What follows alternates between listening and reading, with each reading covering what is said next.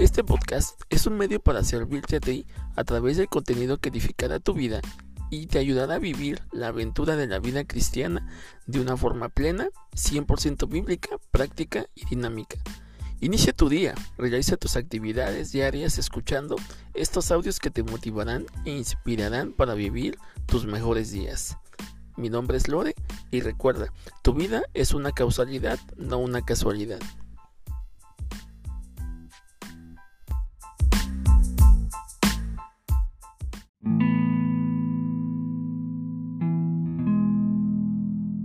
Día 3. Tiempos de adversidad.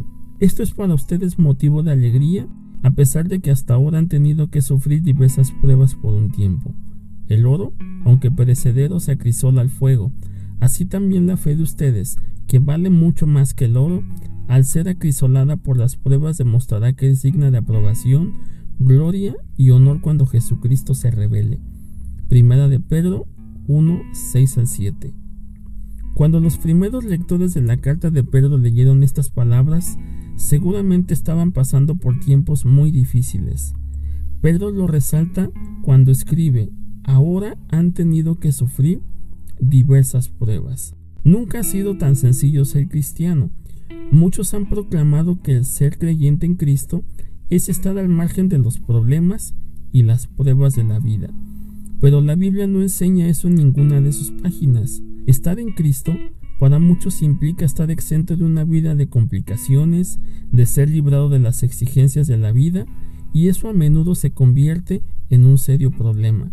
Cuando somos azotados por alguna clase de infortunio que nos deja perplejos y fuera de combate. Estos meses de confinamiento nos demuestran que todos pasamos por pruebas, pero debemos ser cuidadosos con nuestros pensamientos y nuestro actuar.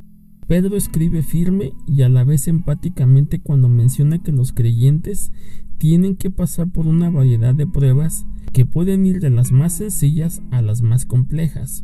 Debemos tener mucho cuidado cuando pasamos por diversas pruebas, de no llegar a las conclusiones que tiene la gente que no conoce a Dios. Dios ya no me ama, Dios se ha alejado de mí, en una racha de mala suerte, sino todo lo contrario. Piensa, por favor, en lo siguiente. Cuando haya demasiada oscuridad en tu vida, no dudes que es la mano de Dios que se acercó para acariciarte. No pienses que por ser hijo de Dios debes estar apartado de las exigencias de la vida, sino todo lo contrario.